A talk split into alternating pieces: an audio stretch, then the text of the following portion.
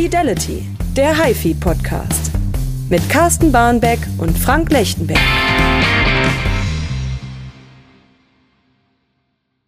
Der Fidelity Podcast Ausgabe 7 haben wir schon. Bei mir ist wieder mein Chefredakteur Carsten Barnbeck. Ich bin Frank Lechtenberg und wir legen auch gleich los. Unsere letzte Ausgabe, die 6, die kam ja direkt von der High-End. Jetzt sind wir zurück, haben ein bisschen verdaut. Äh, hat sich was geändert an deinen Eindrücken? Verdaut ist gut. ich kann wieder aufrecht stehen. Also Ja, das, das- hat sich, das hat sich geändert. ähm, ich muss ganz, äh, ich im Nachhinein muss ich sagen, bin ich ziemlich angetan von dem, was wir da am ersten Messeabend Abend geschnuddelt haben, weil die Eindrücke sind auch nach vier Messetagen bei mir im Grunde genommen dieselben geblieben. Also Mhm. um die ganze High-End noch einmal ganz kurz Revue passieren zu lassen. Ähm, der wesentliche Trend war, dass einmal die Integration immer weiter fortschreitet. Das bedeutet, Hersteller finden zunehmend Gefallen daran, viele Funktionen in ein Gehäuse zu stecken.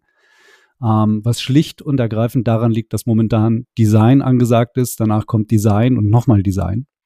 Und ähm, das bedingt und bedarf natürlich intelligenter Geräte, die möglichst keine Klangabstriche haben dürfen. Und äh, das scheint weitestgehend erfüllt zu werden. Da werden wir mit Sicherheit in den nächsten sechs Ausgaben, also in den kommenden zwölf Monaten, häufiger Gebrauch von machen, dass wir uns diese Geräte mal ins Haus holen.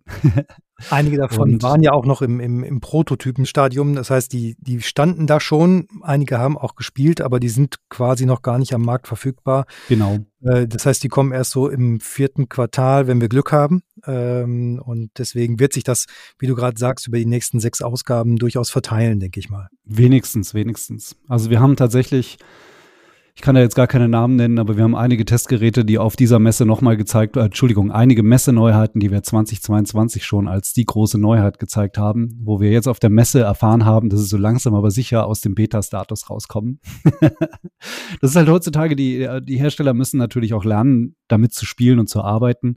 Ähm, man ist das von früher so gewohnt, die seine an, analogen Schaltungen, Verstärkerschaltungen, die äh, Vorverstärkerschaltungen und sowas, die hat man im Griff. Und dann will man da nur noch eben einen kleinen Streaming-Client mit reinklemmen.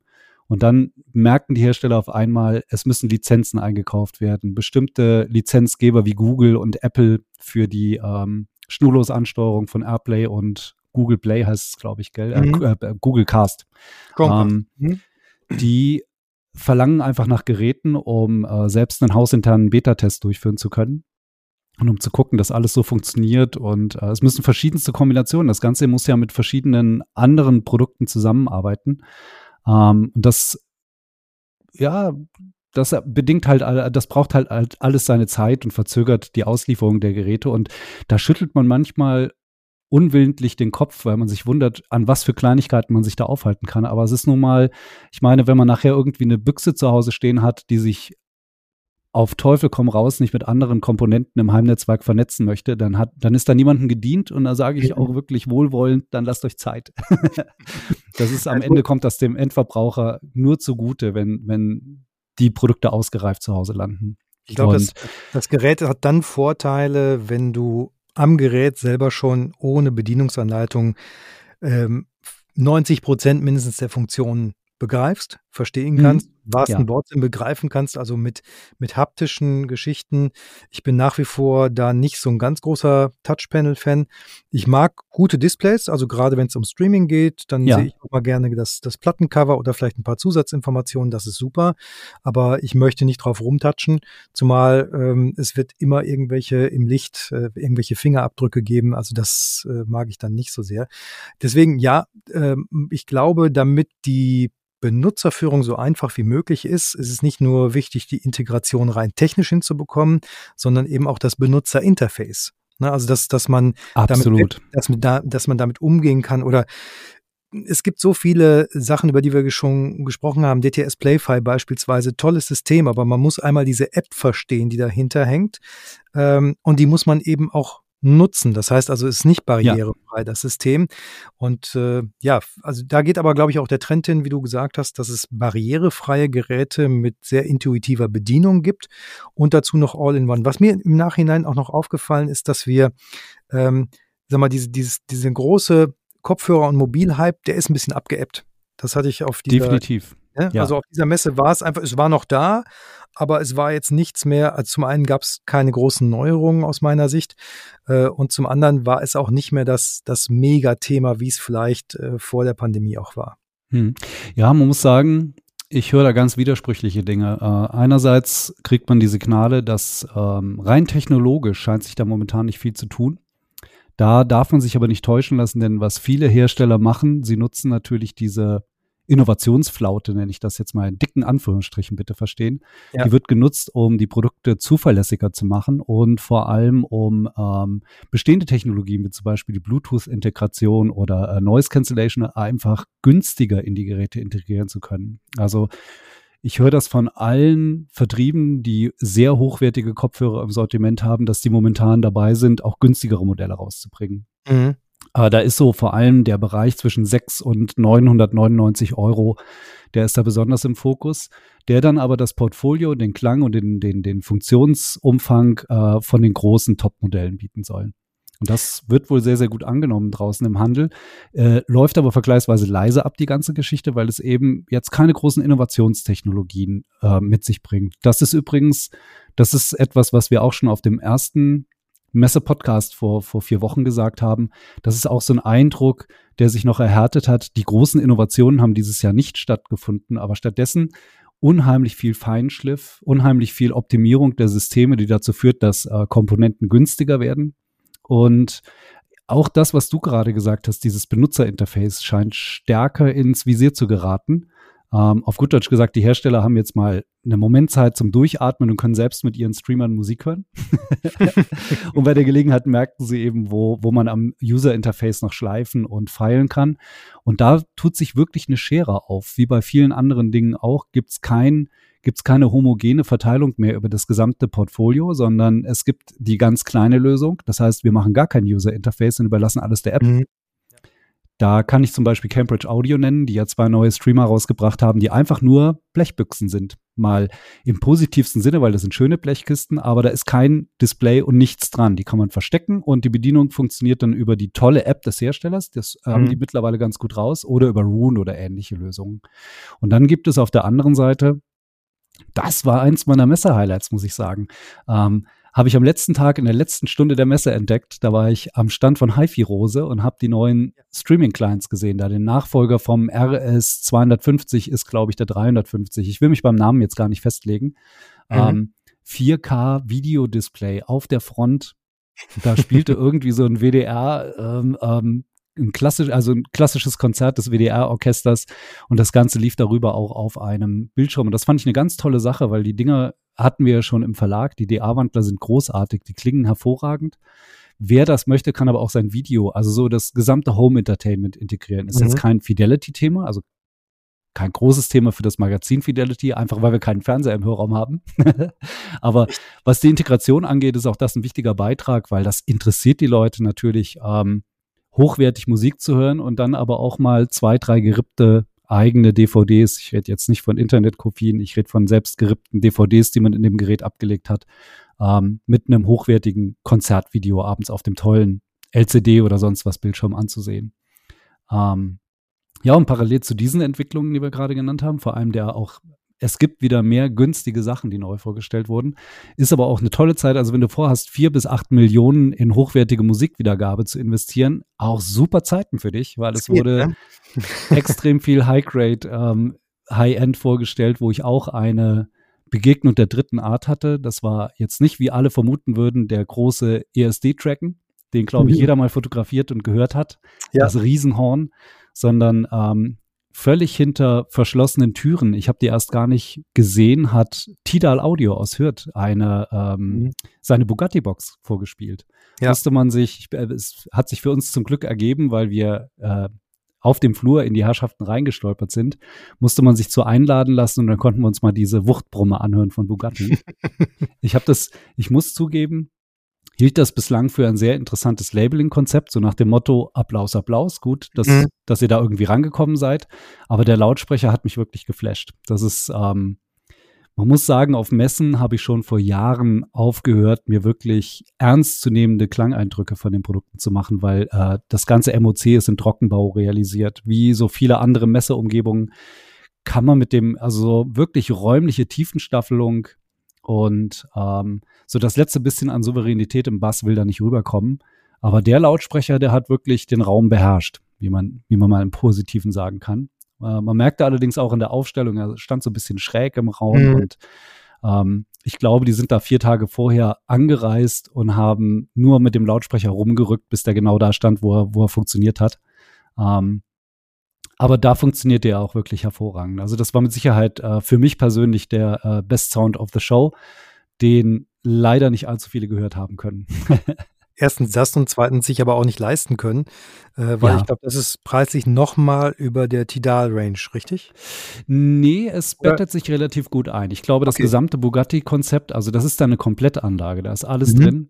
Ähm, müsste, ja, das liegt schon über 400.000 Euro, glaube ich. Aber das ist dann wirklich, da reden wir von einer ultimativen Luxusanlage, die eine Verarbeitung hat, die man wirklich als ähm,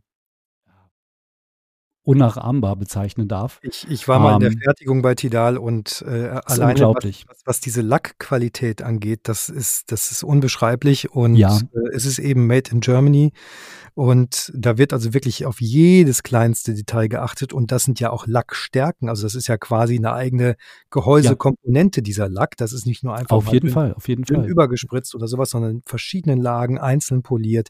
Das ist also dagegen ist Klavierlack dann schon wieder äh, lächerlich. Also das, äh, ja, das ist, ist, so. Da wird jetzt jeder Klavierspieler die Stirn runzeln, aber ähm, wenn man das mal gesehen hat, dann weiß man, es ist einfach der Aufwand. Also ich meine, mit solchen Lacken zu arbeiten ist grundsätzlich kein, kein, kein Zauberwerk. Aber man muss sich die Zeit nehmen, um 40, 50 Lackschichten auf ein Produkt zu bringen. Das dauert einfach Wochen, weil die Lackschichten aushärten müssen, dann müssen die wieder angeschliffen werden, dann muss wieder auflackiert werden, dann wird das poliert und dann wird es wieder angeschliffen und so weiter und so fort. Bis irgendwie, ich habe keine Ahnung, es sind auf jeden Fall x Millimeter. Also es ist kein Zentimeter dicker Lack oder so, aber es ist pro Lautsprecher schon auch eine Gewichtsklasse. Also da sind ähm, Dutzende Kilogramm Lack drauf.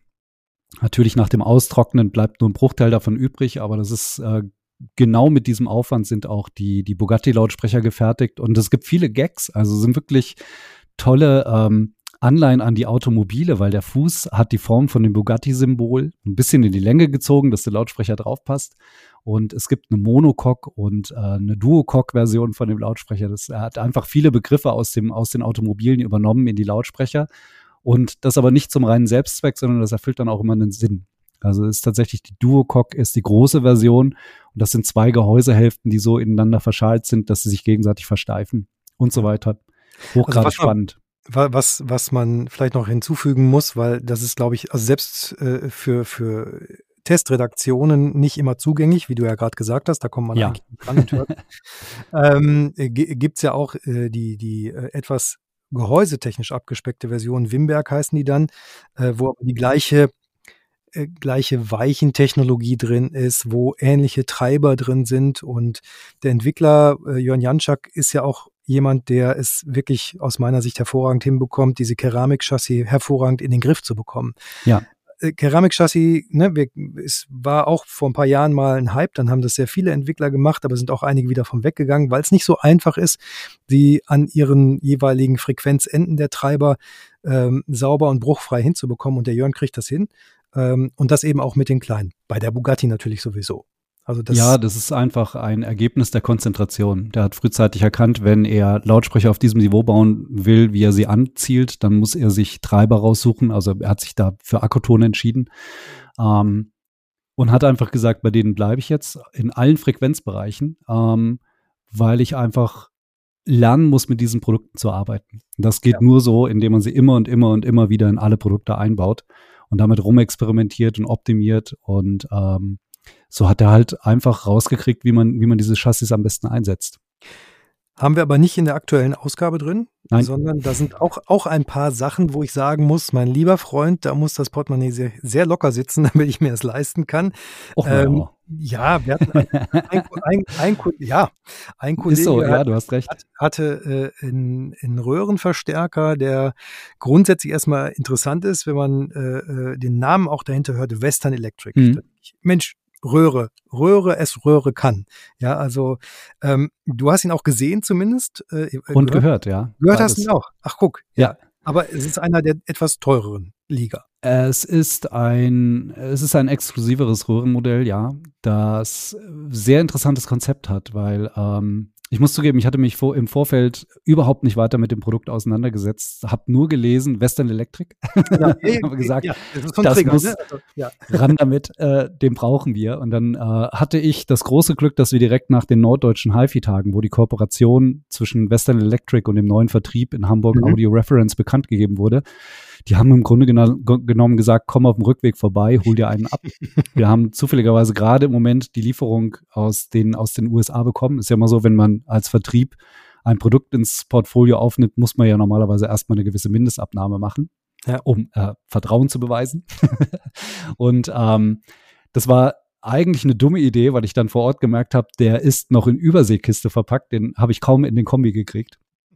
Das ist tatsächlich eine Riesenkiste gewesen und äh, wir haben wirklich geguckt, wie die, wie die Tauben, als wir, als wir den hier geöffnet haben am nächsten Morgen, weil der Verstärker im Inneren ist doch vergleichsweise sehr kompakt. Den kann man mhm. wirklich, der hat rechts und links so zwei Metallschienen, da kann man den wunderbar aus der Kartonage rausheben. Ähm, und ich glaube, den kann man ohne größere Probleme allein durch die Gegend buxieren. Ist mal ein Röhrenverstärker, der wirklich, ja, der wirklich handelbar ist. Ähm, der Trick, der, der, der dahinter steht. 91E, ne? Also, also es ist der 91E. Genau, und, und der Verzeihung, ich habe die wirklich Western Electric. Also es ist jetzt nicht ein äh, US-Verstärker, der mit Western Electric Röhren alleine bestückt ist, sondern Nein. das ist ein Verstärker von Western Electric. Es ist tatsächlich, muss man sagen, auf Umwegen sogar ein deutscher Verstärker, weil mhm. das Konzept nämlich ähm, aus München stammt. Es ist ein, sagen wir mal, es ist eine Ableitung des äh, von ähm, West End Audio heißen die Herrschaften. Mhm. Ähm, von der dritten Dimension. Jeder, der die dritte Dimension in München kennt, weiß, was mit dem Namen anzufangen. Und da hat sich Western Electric einfach schlau gemacht, welche Konzepte gefallen uns. Und ähm, hat sich dann sozusagen eine Ableitung mit äh, Genehmigung des Herstellers, eine Ableitung dieses Verstärkers erstellt äh, die eigenen Röhrenmodelle eingesetzt. Und das Ganze ist ein ziemlich pfiffiger, aber auch ziemlich spezieller Verstärker geworden, muss man sagen. Erstens ist er unglaublich schön. Also mir gefiel die Optik und die Haptik hervorragend. Dann haben die sich äh, dafür entschieden, sich von den großen ähm, Ausgangsübertragern und so zu verabschieden. ähm, was eben zu dem extrem geringen Gewicht führt, weil er sieht klobig und bullig aus. Also es ist ganz bewusst darauf geachtet, eine, eine Optik zu bekommen, die nach Röhrenverstärker aussieht. Aber im Inneren steckt ein sehr modernes Konzept mit viel integrierten Schaltungen, der aber unglaublich röhrig klingt. Also das tut dem, tut dem Klang keinen Abbruch. Ähm, es ist ein bisschen digitales integriert, er hat Bluetooth-Empfang. Der A-Wandler muss mhm. dann natürlich an Bord sein, der allerdings als der A-Wandler selbst nicht weiter auftritt. Der ist direkt auf dem Board verbaut, wo der Bluetooth-Prozessor sitzt. Okay. Mhm. Ähm, ist außer der BT-Funktion ist nichts Digitales an Bord. Und wenn man Bluetooth nicht nutzen will, dann ist dieser ganze Teil des Verstärkers nicht aktiv. Okay. also relativ, eine relativ diskrete Lösung. Mhm. Und was ich besonders schlau finde, ist, äh, normalerweise hat man an Röhrenverstärkern ja hinten diese gesonderten Abgriffe für 8 Ohm, 4 Ohm oder 8 Ohm, 16 Ohm gibt's ja auch. Ähm, das haben die weggelassen, das ist ein Single-Wire-Ausgang. Und man hat eine kleine Kassette auf dem Verstärker drauf. Wenn man die aufschraubt, dann sind da zwei kleine Drafos drauf. Die sind bei unserem Modell, glaube ich, mit 8 Ohm beschriftet gewesen. Gibt aber auch 16 Ohm, 4 Ohm, 2 Ohm Varianten so dass man den Verstärker sozusagen optimiert für seinen eigenen Lautsprecher bestellen kann. Das würde man natürlich bei der Bestellung direkt sagen. Ich habe die und die Box, dann kriegt man das optimiert zugesandt. Wenn man später einen neuen Lautsprecher kauft mit anderen Werten, dann kann man diese beiden Trafos relativ, relativ unkompliziert ähm, austauschen. Relativ sage ich deshalb, weil man muss die 999 Euro in die beiden neuen, neuen Austauschstrafos, die man kaufen muss, natürlich investieren. Okay, ja. Ähm, Ob es da jetzt irgendwelche Austauschprogramme seitens des Vertriebs oder Herstellers gibt, weiß ich nicht. Aber auch das ist relativ pfiffig gelöst. Und insgesamt muss man sagen, ist es ein Röhrenverstärker mit ziemlich viel Charme. Und es ist vor allem ein Röhrenverstärker, der sich nicht verfälscht. Die Röhren, die Röhrenbestückung ist vergleichsweise schwachbrüstig, aber unheimlich musikalisch und schwungvoll und der müht sich jetzt nicht irgendwie, keine Ahnung, zweimal 45 Watt auf die, auf die Waage zu bringen, sondern der spielt ganz bequem mit zweimal 6 Watt oder sowas, wenn man realistische ähm, Klirrwerte im, im Auge hat. Der Hersteller gibt, glaube ich, zweimal, ich bin mir nicht sicher, zweimal 10 oder zweimal 18 Watt oder die geben auf jeden Fall einen mhm. zweistelligen Wert an und dann sind wir aber schon bei 10 Prozent Klirr. okay. Also Sound hat er. ja, ich wollte gerade sagen, das ist tatsächlich Sound, was er dann äh, an der Stelle macht. Das heißt, ein bisschen Fingerspitzengefühl äh, bei der Auswahl der Lautsprecher ist natürlich gut wie bei fast allen Röhrenverstärkern hier notwendig.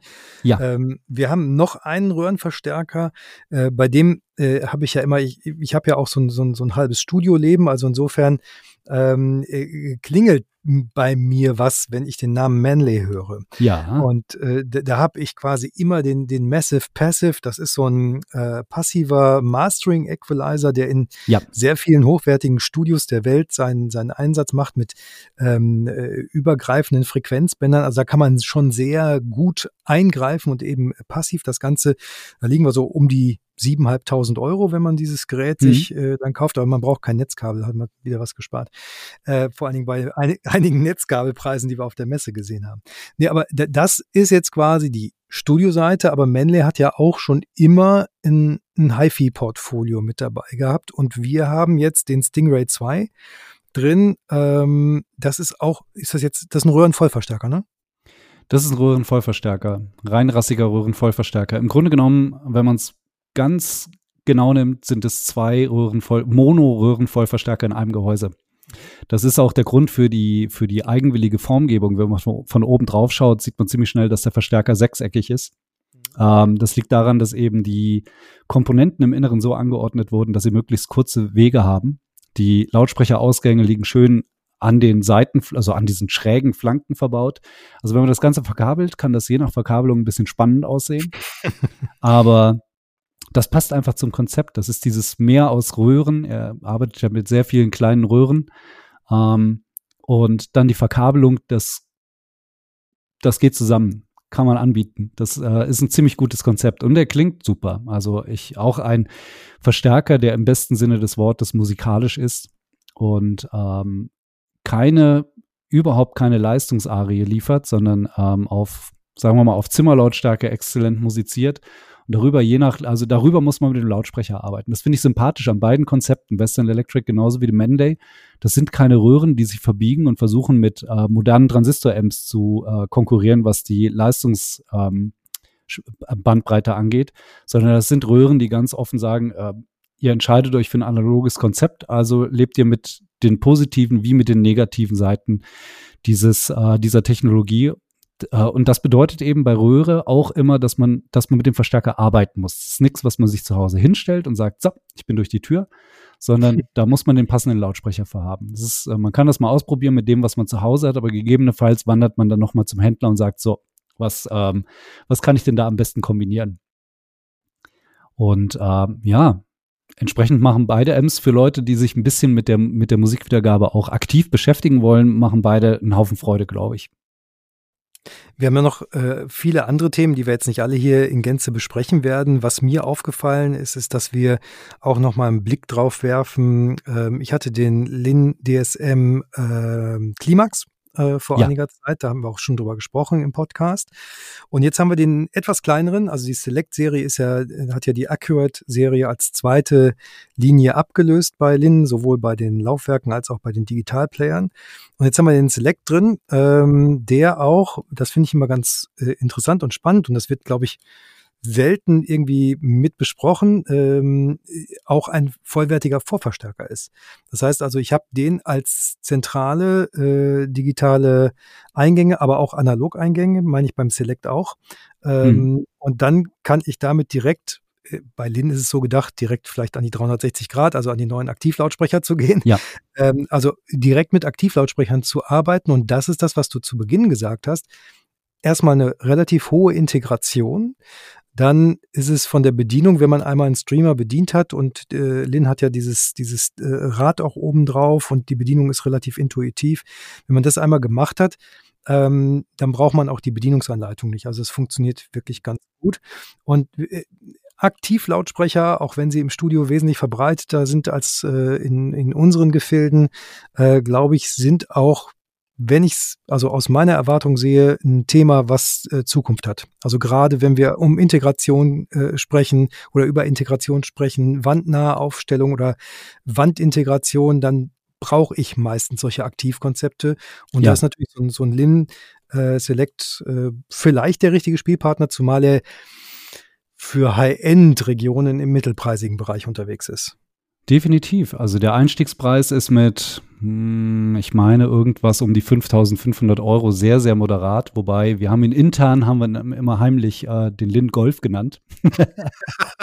Weil er hat den Ausstattungskatalog, das lässt sich kaum auf einer Seite ausstreuen. Also der Kollege Schmenner, der das Gerät getestet hat, war so freundlich, uns die ganzen Optionen mit ähm, mit in den Artikel reinzuschreiben. Und ich glaube, wir Mhm. haben die Hälfte davon rausgekürzt und einfach den Vermerk reingemacht, dass es noch mehr gibt. Äh, vom Organic Duck bis über, Ja. man kann zusätzliche Phono-Inputs einbauen und so weiter und so fort. Man kann das Ding nach Strich und Faden zurecht konfigurieren.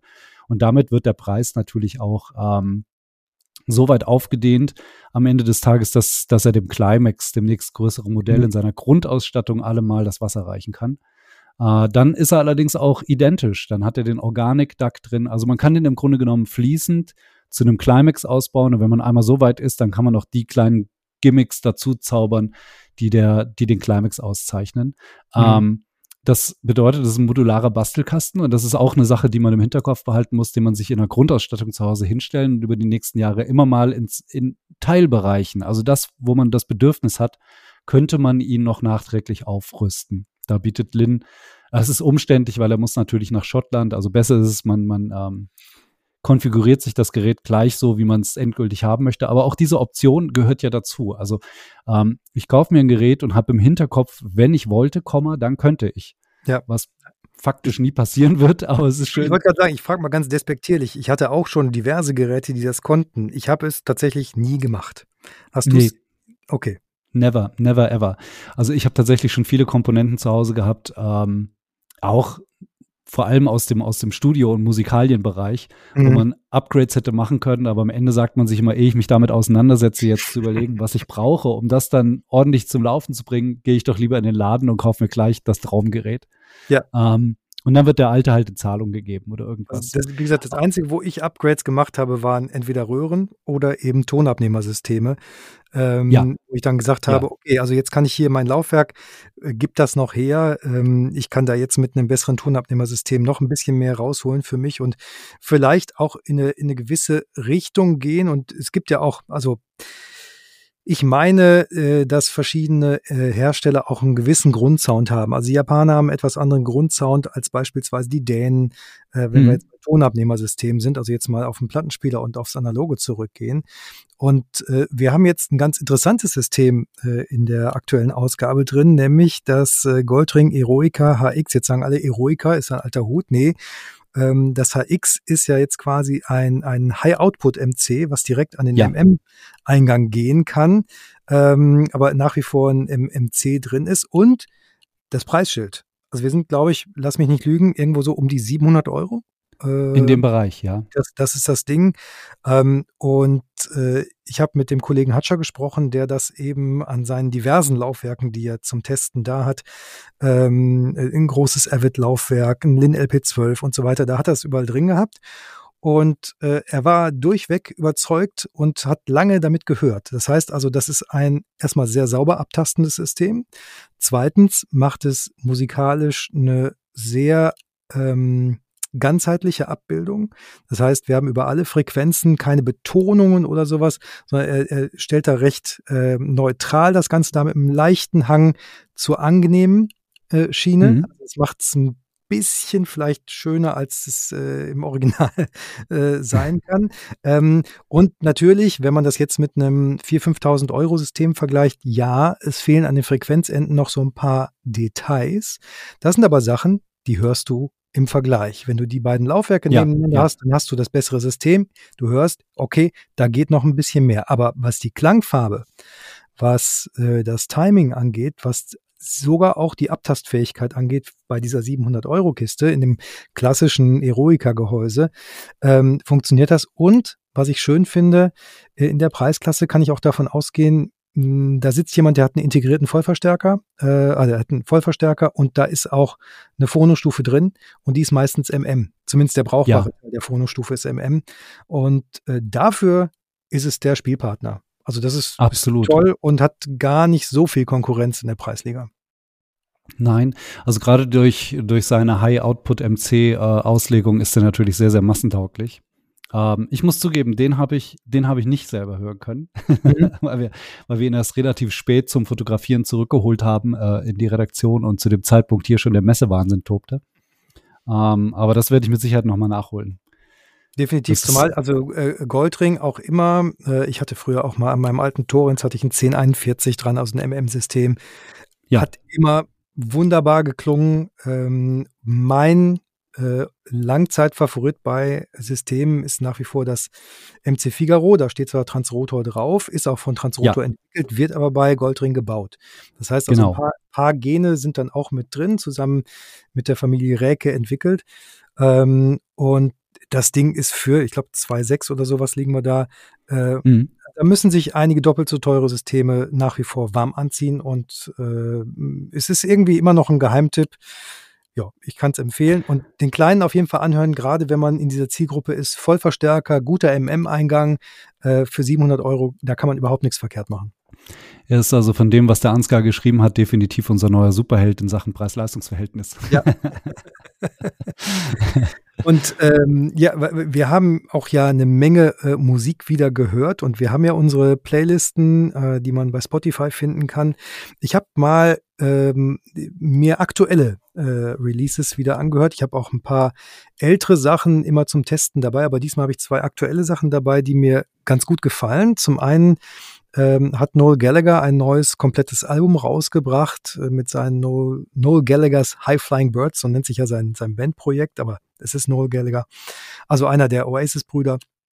Und ähm, das ist das erste, der erste Longplayer in dem Sinne seit 2017. Vorher hat er ähm, ein bisschen elektronischer Musik mit einer EP äh, zwischendurch gemacht. Äh, Black Star Dancing, das war auch gut, das hatte was, aber jetzt gehen wir wieder zurück in die Zeit 2015. Chasing Yesterday hieß das Album damals, jetzt heißt das neue Album Council Skies. Und er hat mit Paul Stacey gearbeitet, der hat schon Oasis produziert ähm, und spielt hier viel Gitarre. Dann hat er wieder Johnny Marr von Smith dabei an der Gitarre an drei Stücken. Mhm. Ähm, mein Lieblingsgitarrist, wie vielleicht schon durchgeklungen ist in den letzten Podcasts. Ähm, und äh, dann äh, das Ganze mit Orchester, also teilweise Orchestrierung. Das klingt ein bisschen auf Nummer sicher gehen, ist es auch ein Stück weit. Das heißt also, Fans von Oasis und von den ersten ähm, Noel Gallagher-Alben kommen hier voll auf ihre Kosten. Die Leute, dem Affen Zucker. Genau, die, die, also ich, habe eine Rezension gelesen, die haben dann gesagt, das ist ja jetzt so irgendwie so anbiedernd und ähm, geht voll auf Nummer sicher. Jein, denn erstens ist das Songwriting nach wie vor erstklassig, muss man ihm echt sagen, äh, lassen. Hm. Ich finde das da auch besser als bei seinem Bruder Liam. Äh, zumal es der etwas sympathischere, äh, sympathischere Typ von beiden. Ähm, und äh, äh, auf der anderen Seite gibt es auf den Deluxe-Versionen, äh, die gibt es aber dann nur digital, gibt es auch Remixe.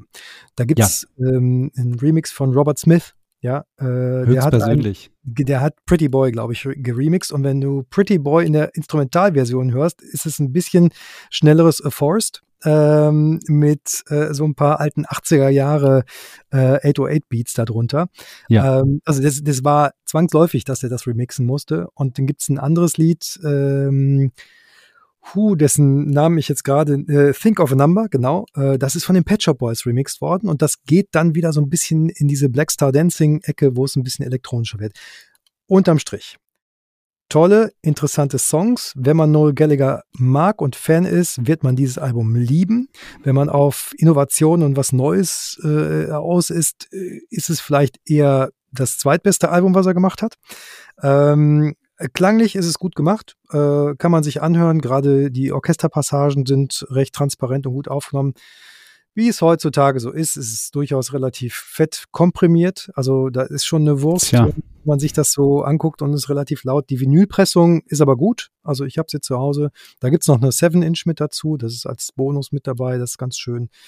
Kann ich empfehlen. So, äh, das und äh, als Tracks zum Reinhören, das kommt auch bei uns auf die Playlist, das wäre Think of a Number in der nicht remixten Version und der äh, sehr lange Titel Trying to Find a World That's Been and Gone Part 1.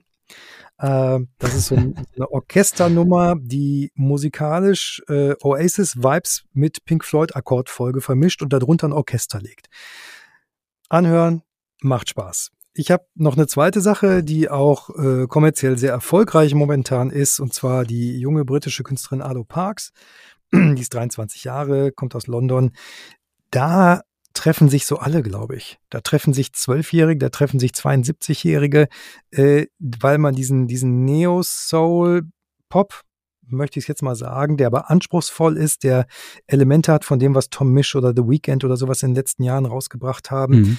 Ähm, mit, mit einer tollen Stimme, mit toller Gitarrenarbeit, ähm, mit einer schönen Produktion. Die ist auch sehr offen klingend, also äh, das kann ich sehr empfehlen. Äh, vermischt, das sind 40 Minuten, das ist eine super LP-Länge. Also ist auch inzwischen, glaube ich, so das angesagte Ding, zwischen 40 und 45 Minuten wieder was zu machen. Die hat äh, Grammy-Nominierungen, äh, die hat einen Brit Award im Regal stehen. Und äh, die hat wieder zusammengearbeitet mit Paul, oder die hat jetzt zusammengearbeitet mit Paul Epworth. Und der Name, wenn dir das nichts sagt, das ist derjenige, der zum Beispiel das Debütalbum damals von Florence and the Machine mitgeschrieben und, und äh, produziert hat. Ah ja mit Adele zusammengearbeitet, mit Maximo Park, auch mit Paul McCartney. Also das sind so, äh, ja, ein guter Typ, so unser Alter. Ähm, und äh, also der hat ist verantwortlich für dieses Arlo Parks, also Arlo, A-R-L-O und Parks wie Park mit S hinten dran. Das Album heißt My Soft Machine, zwölf Tracks sind drauf. Meine Empfehlung hier drauf ist Purple Face. Das ist sicherlich keine Single oder glaube ich zumindest nicht, denn die Gitarre klingt sehr nach The Cure. Also es müsste ah, dir ja. auch müsste dir auch gefallen. Äh, das Ding kommt bei uns auf die auf die Playlist. Ja, wunderbar. Dann haben wir ja sogar ein Cure-Doppel. Ich habe tatsächlich auf Reddit Bilder gesehen, dass ähm, Noel Gallagher bei der aktuellen US-Tour von The Cure mehrmals Backstage war und zu Geburtstagen ja. gratuliert hat und so weiter und so fort. Das, das hatte mich ziemlich gewundert, aber das erklärt ja dann alles. Eine kleine Welt, glaube ich, dann auch bei den Jungs, ja. Ja. Zumal, wenn sie älter wo werden. Wir, wo wir von der Musik sprechen, lass uns mal ganz kurz zu einem kleinen Thema kommen, das in den letzten Monaten so die Runde gemacht hat und wo, glaube ich, viele Leute nicht richtig wissen, wie das einzuordnen ist. Und zwar, man hat es ja wahrscheinlich mitbekommen, äh, es geht jetzt um Streaming-Dienste, äh, dass MQA Insolvenz anmelden musste. Dieses ähm, Tonformat aus der Feder von Bob Stewart, von, von der ehemalige Meridian-Gründer und Mastermind, der, mhm. ich bin mir bei den Zahlen nicht so hundertprozentig sicher, aber es müsste so um 20, 14, 15 irgendwann aufgekommen sein, dass der ein eigenes Tonformat ähm, rausgebracht hat, nach seinem Ausstieg aus Meridian allerdings erst. Also das hat mit dieses MQA äh, hat mit Meridian selbst überhaupt nichts mehr zu tun. Und äh, das war eigentlich ist das eine Kiste, wo wir damals schon gesagt haben, hm, das ist eine Idee, damit kommt er doch zehn Jahre zu spät. Denn MQAs erklärtes Ziel ist es ja gewesen, ähm, Hochbit-Dateien so zu verschachteln, dass man sie mit vergleichsweise geringer Bandbreite durchs Internet transportieren kann. Ähm, als das losging mit MQA, startete parallel Kubus, die genau ja. dasselbe gemacht haben mit völlig verlustfreien äh, Fleck-Dateien. Also MQA gibt sich zwar gerne verlustfrei, das ist es aber nicht, muss Richtig. man dazu mhm. sagen. Ist jetzt zu kompliziert, das zu erklären hier im Podcast, denke ich.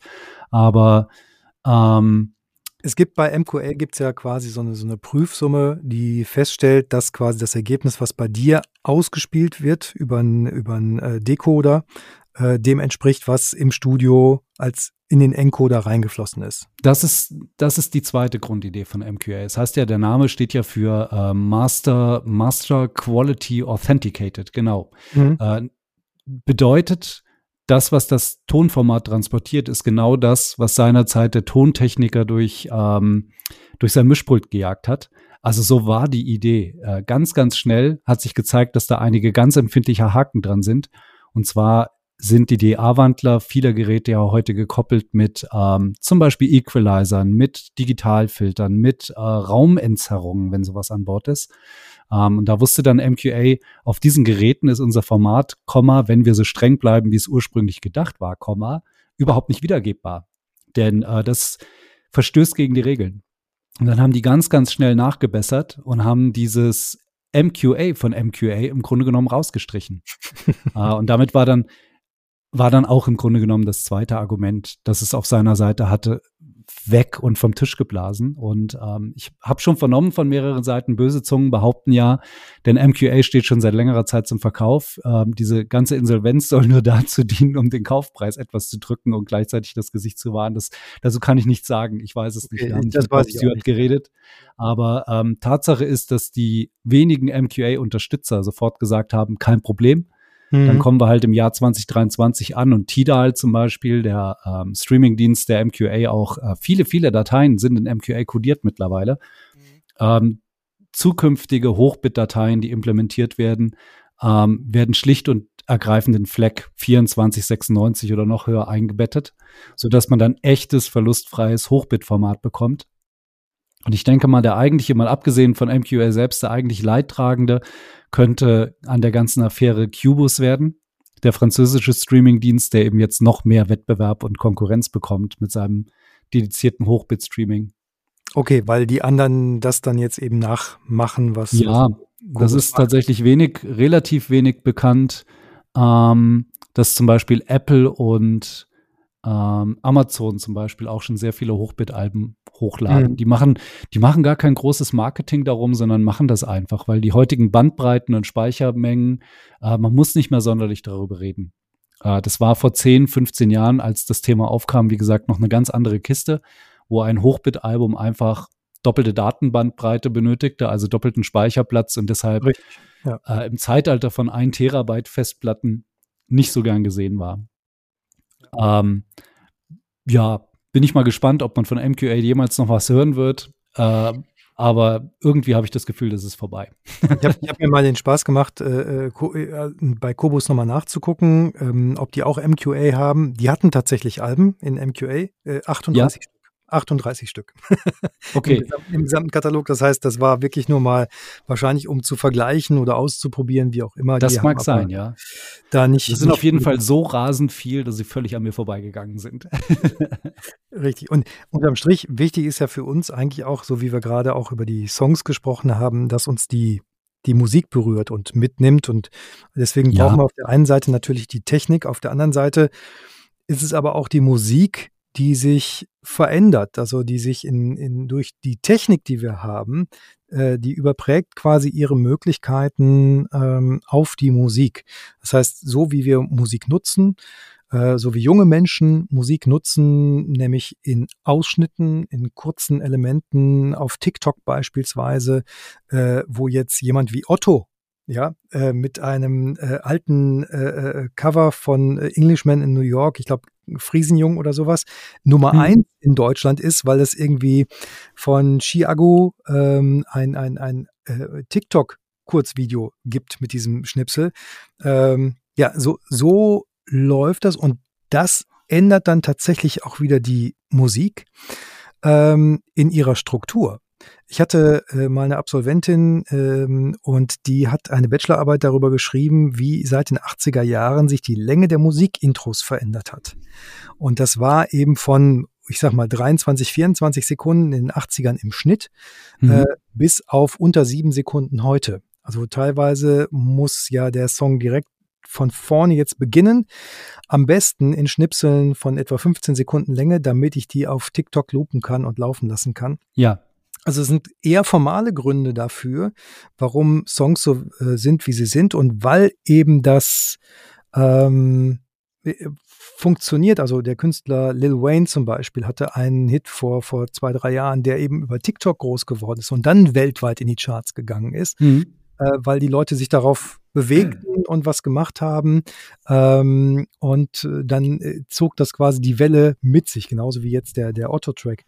Ähm, äh, das ist erstmal was, was zu beobachten ist, bedeutet aber eben auch, dass ganz viele Songs von der Struktur her eben anders klingen oder aussehen als in den 80er Jahren oder als in den 70er Jahren, unabhängig davon, wie sie produziert worden sind. Also das macht schon eine Menge mit Musik und dazu kommen ja auch die ganzen KI-Möglichkeiten inzwischen mit der Musik. Also das ist, ähm, ich habe mir ein paar Sachen angeguckt. Du kannst ja KI-Sängerinnen und Sänger äh, dir kaufen für 100 ein paar zerquetschte Euro und äh, gibst den Text und wenn du möchtest auch noch eine Melodie, ansonsten mach das selbst.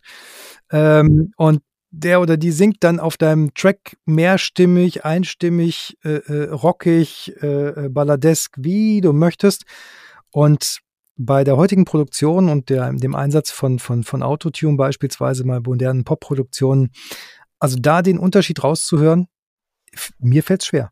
Und ich höre seit vielen, vielen Jahrzehnten Musik und das intensiv.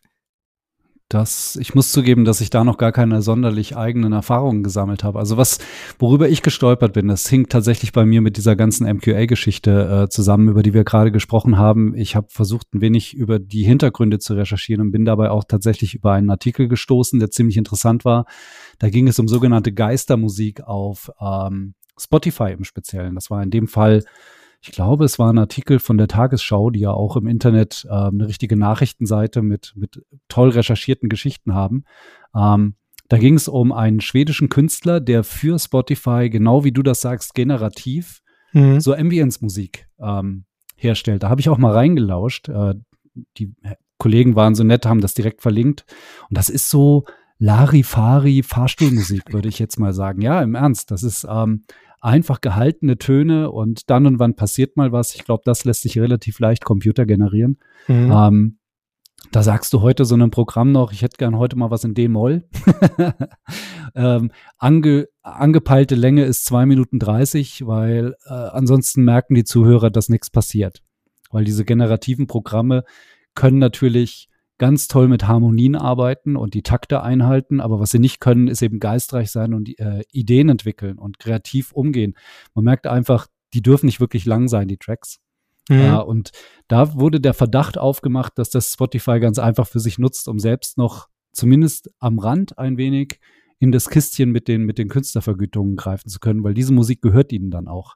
Ja. Ähm, mhm. Was ein schwieriges Thema ist, weil die, es werden ganze Fassaden aufgebaut für Künstler, die angeblich existieren, ähm, mit teilweise Vita-Beschreibungen, dass die Künstler, keine Ahnung, äh, romantische Typen sind und im Urlaub gerne nach Italien fahren oder so Geschichten ja, werden dann da ja. erzählt. Äh, und am Ende ist das computergenerierte Musik.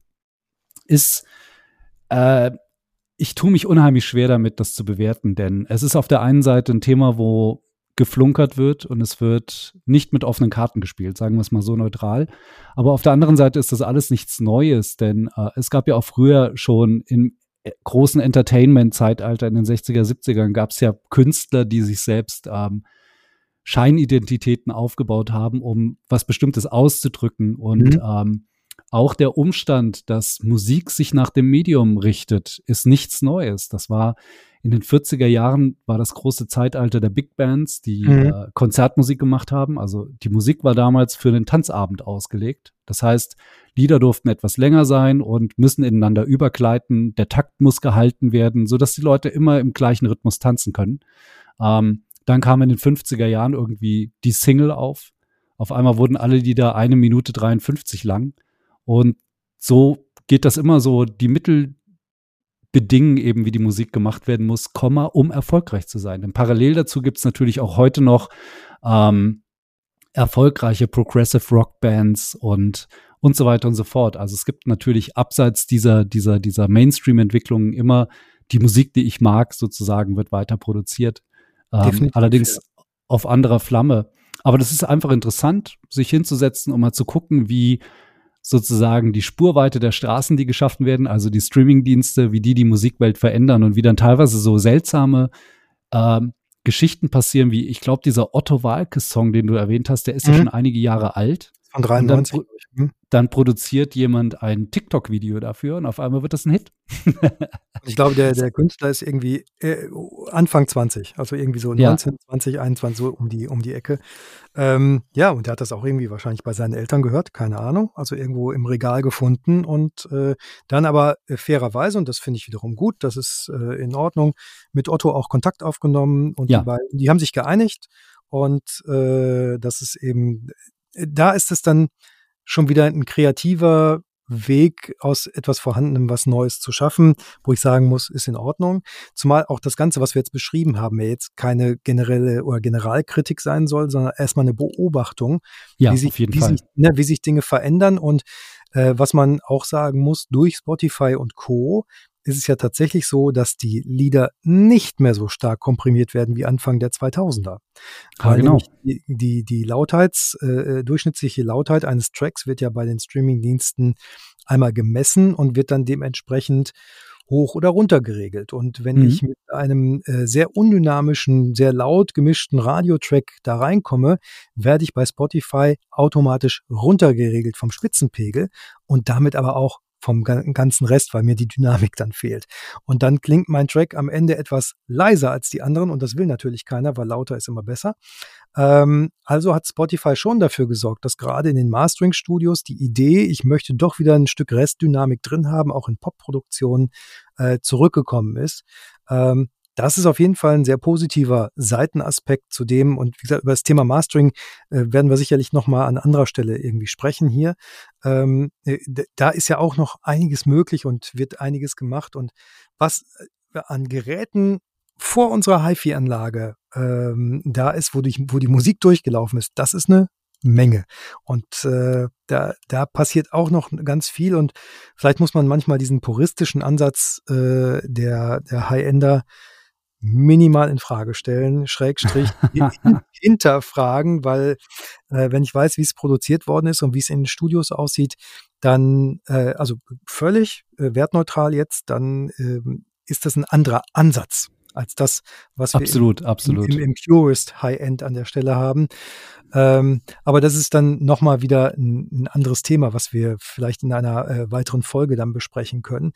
Äh, ich halte für mich fest, dass wir, glaube ich, äh, durchaus zufrieden sind mit der diesjährigen High-End ähm, in den Details. Äh, und Sehr zufrieden, ja. Es war eine bunte Show. In den, in den schönen Vorführungen auch und äh, ach, die Stimmung fand ich auch gut, muss ich sagen. Also Stimmung Einfach, war dies, ganz genau. Das war gut, es war angenehm. Natürlich. Tolles Wetter. Ja, auch. Und wir, wir, sind jetzt auch seit Jahren auf dieser Messe unterwegs, äh, teilweise einige von uns ja schon seit Frankfurter Zeiten. Ähm, das heißt, man kennt sich ja so oder so.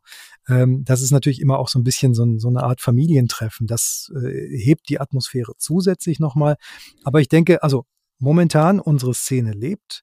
Wir brauchen aber vielleicht doch noch irgendwie einen Innovationsmotor, der für die nächsten zehn Jahre das Ding aufstellt, wo wir jedes Mal drüber äh, philosophieren, wissen wir, kennen wir den, wo geht das hin?